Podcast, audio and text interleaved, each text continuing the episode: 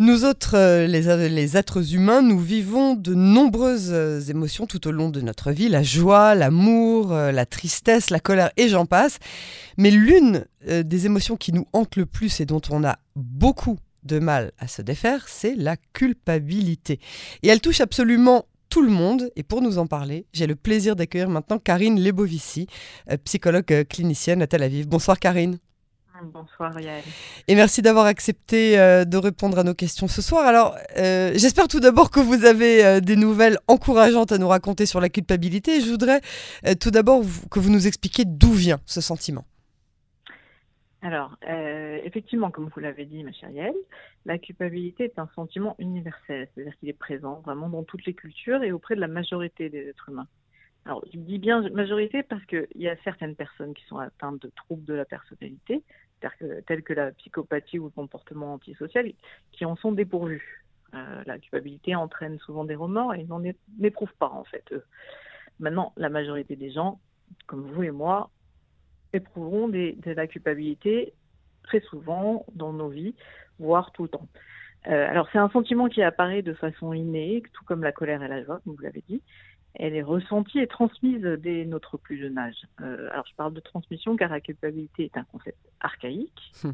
qui est présent, euh, qui a, été, a toujours été très présent dans, dans les religions par exemple et, et, euh, par exemple dans la culture judéo-chrétienne, car tout part du péché originel, c'est-à-dire que Adam et Ève qui transgressent la loi de Dieu qui leur a été imposée, il y a cette notion de faute, on culpabilise car on a fauté ou transgressé un interdit c'est un sentiment très proche de la honte, même si euh, la honte est en fait une émotion que l'on ressent physiquement, alors que la culpabilité, euh, il y, a une composante cognitive. Mhm. Elle est toujours associée à une pensée, une rumination qui est centrée sur un dommage causé à, quelqu'un, euh, aux autres, qui est fondée ou non d'ailleurs. Et c'est une vision négative de son comportement, en fait. Et c'est nous-mêmes envers nous-mêmes. Tout à fait. Voilà. Alors, est-ce qu'il faut culpabiliser? Alors, la majorité des personnes vous diraient que non, parce que c'est un sentiment qui est néfaste et pénible à supporter, mais qui est pourtant, la plupart du temps, constructif et nécessaire, nécessaire pour vivre en société. Euh, lorsqu'on éprouve ce sentiment, on cherche souvent à réparer ou dédommager l'autre du mal ou de la souffrance qu'on a pu lui imposer ou causer. C'est ce qui montre que nous avons une empathie, nous sommes des êtres humains et nous avons des valeurs morales. Alors maintenant, le problème, c'est que c'est un sentiment durable et c'est un sentiment qui peut peser sur nous pendant des mois, des années, voire même une vie entière. Donc on peut se sentir responsable de tel ou tel événement ou situation, alors qu'en fait c'est une fausse croyance, qu'on n'y est pour rien. moi, il m'arrive souvent d'avoir des personnes qui me disent si je n'avais pas fait ci ou ça, alors l'accident ne serait pas arrivé. Ou euh, si j'avais tel ou tel comportement, alors il ou elle serait pas parti.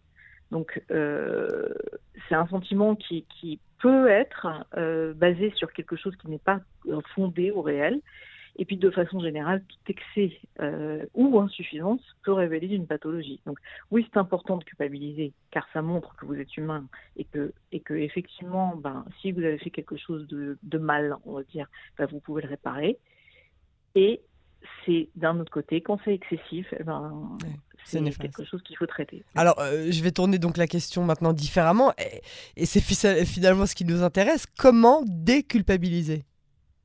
Alors, comment déculpabiliser? Déjà, il faut reconnaître ce sentiment de, culpabiliser, de culpabilité.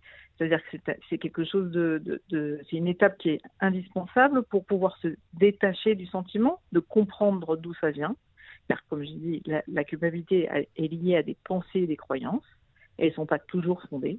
Donc il faut savoir les analyser, les reconnaître, et voir si c'est justifié. Alors si c'est le cas, effectivement, si cette culpabilité est justifiée, il faut savoir mesurer les conséquences de ces actes, voir ce qui est possible de faire pour réparer ou trouver des solutions qui permettra alors du coup de faire disparaître le sentiment de culpabilité et puis de tirer des leçons de ces actes afin qu'on ne les reproduise plus.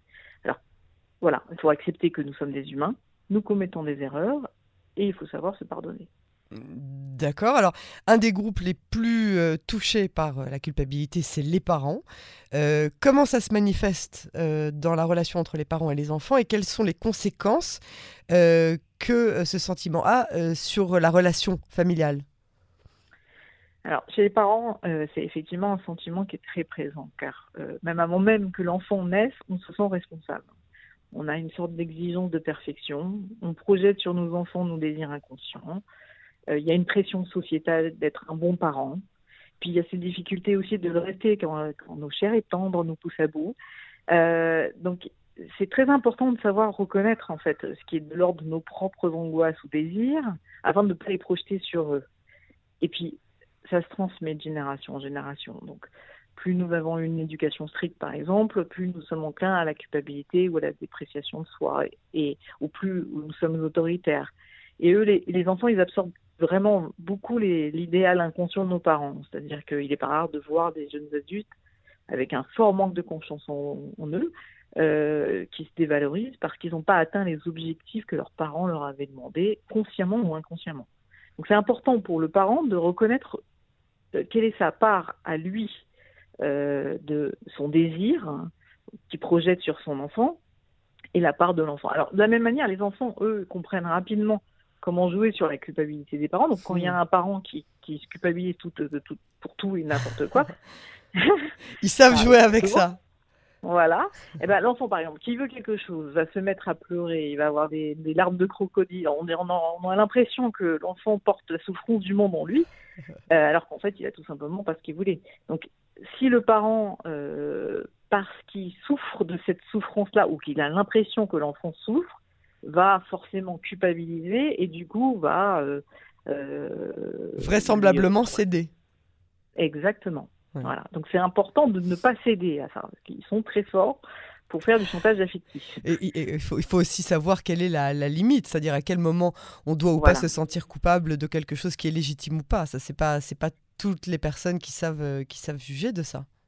Oui, c'est vrai. C'est pour ça que c'est important. Alors, euh, bah, la, plupart des gens, euh, quand ils n'arrivent pas à faire ce travail-là, de, de, justement, de se détacher de cette culpabilité-là, de comprendre d'où elle vient et de voir si elle est justifiée ou non, parce qu'on sait, euh, encore une fois, ça dépend aussi de plein, il y a plein de facteurs, mais ça dépend aussi de l'éducation qu'on a pu recevoir et qui n'est pas forcément adéquate.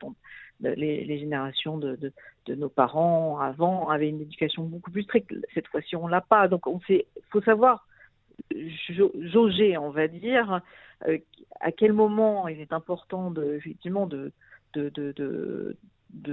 dire quelque chose ou de punir un enfant parce qu'il a fait quelque chose de mal, ou quand euh, on a l'impression que nous, on se comporte mal parce qu'on est un tout petit peu autoritaire, c'est difficile de le, de le mesurer. Mais il faut savoir, en fait, il faut réussir à un moment ou à un autre de, de prendre le recul suffisant, éventuellement de parler à son conjoint pour justement discuter de, ou avec une autre personne, une tierce personne, pour savoir et demander qu'est-ce que tu en penses en fait. Qu'est-ce que tu en penses? Est-ce que là, je dois culpabiliser? Est-ce que j'ai été trop sévère ou pas assez sévère? Est-ce que j'aurais dû faire ci ou ça? Et c'est dans ça que je dis quand il faut euh, réussir à reconnaître et analyser le sentiment pour voir s'il est justifié, en fait. Et puis aussi, un enfant, quand il pleure à chaudes larmes, peu importe pour quelle raison il pleure, c'est vrai que ça peut toujours cacher un mal-être. Donc, il faut toujours se poser les questions, de se dire, OK, est-ce que ce que je ressens est légitime. Est-ce que euh, ça, ça, ça vient de moi ou est-ce que ça vient de l'enfant Et comment je peux faire pour le changer? On a vu beaucoup de, de, parents qui ont pas mal culpabilisé pendant la période du Covid euh, où les enfants étaient enfermés à la maison avec les parents 24-7, que les parents se transformaient en professeurs euh, et que euh, ça partait dans tous les sens. Les parents qui pétaient un boulon en disant je ne sais pas devenir prof. je... Et alors on a eu beaucoup de... de... je parle en, en, en, expérience, avec l'expérience que j'ai eue moi, c'était très difficile après ça de, de, de, ne pas culpabiliser, de ne pas savoir aider les enfants et de, au contraire, pas avoir réussi à canaliser en fait cette énergie vers un meilleur sentiment. Comment est-ce qu'on peut faire pour euh, transformer ça en quelque chose de plutôt positif? Ben, en fait, justement, euh, c'est-à-dire qu'il faut savoir reconnaître que nous ne sommes pas des professeurs. Ok, c'est pas pour rien qu'il y a un métier euh, et que donc du coup, on peut pas se mettre à la place de tout le monde. Nous ne sommes pas tout puissants. la culpabilité, ça a des avantages. C'est un sentiment constructif. Au contraire, il faut comprendre et apprendre de ses erreurs. Il faut comprendre qui nous sommes. Et, encore une fois, on ne peut pas être partout, on ne peut pas être parfait, ça n'existe pas. Donc nous n'avons pas cette toute puissance là, et donc c'est ok de faire des erreurs, de pas savoir, et donc c'est très important de se dire ok concentrons-nous sur ce qui est positif, qu'est-ce qu'on peut en ressortir, qu'est-ce que je peux faire pour m'améliorer et peut-être les aider d'une autre manière? Euh, être là pour eux parce que c'est difficile et pour eux et pour moi, et donc reconnaître aussi et être indulgent vis-à-vis de soi-même. C'est-à-dire que c'est difficile. La période du corona a été très difficile pour tous les parents. Bien sûr. Pas, voilà. Donc c'est un sentiment qui est commun à tous ça a été difficile pour les enfants, ça a été difficile pour les parents, et, les parents ne sont pas des surhommes. Donc ils ont dû gérer leurs propres angoisses, leur propre euh, gestion du temps. Et effectivement, bon ben, c'était une situation nouvelle, et donc c'est pas évident de pouvoir d'avoir la patience suffisante. Et encore une fois, on n'est pas des, on n'est pas professeur, on ne peut pas tout savoir et on peut pas être partout et tout le temps. Et en plus de ça, avec le sourire. Et ça, les enfants, et ça, les enfants euh, doivent le savoir. C'est-à-dire que les enfants ne s'attendent pas à ce qu'on soit des, des, surhommes, comme vous l'avez dit, des, des êtres parfaits. Oui. Voilà, Ils savent qu'on on ne l'est pas. Ils peuvent jouer dessus. Mais justement, c'est à nous de ne pas tomber dans le piège et de leur expliquer que nous, sommes, nous, faisons du mieux qu'on peut. Voilà. nous sommes des parents suffisamment bons, on va dire ça comme ça. Comme disait Winnicott. Karine Lebovici, je vous remercie beaucoup euh, pour ces précisions. Je rappelle que vous êtes psychologue euh, clinicienne à Tel Aviv. À très bientôt sur les ondes de Canon français. Merci à vous. Au revoir. Au revoir.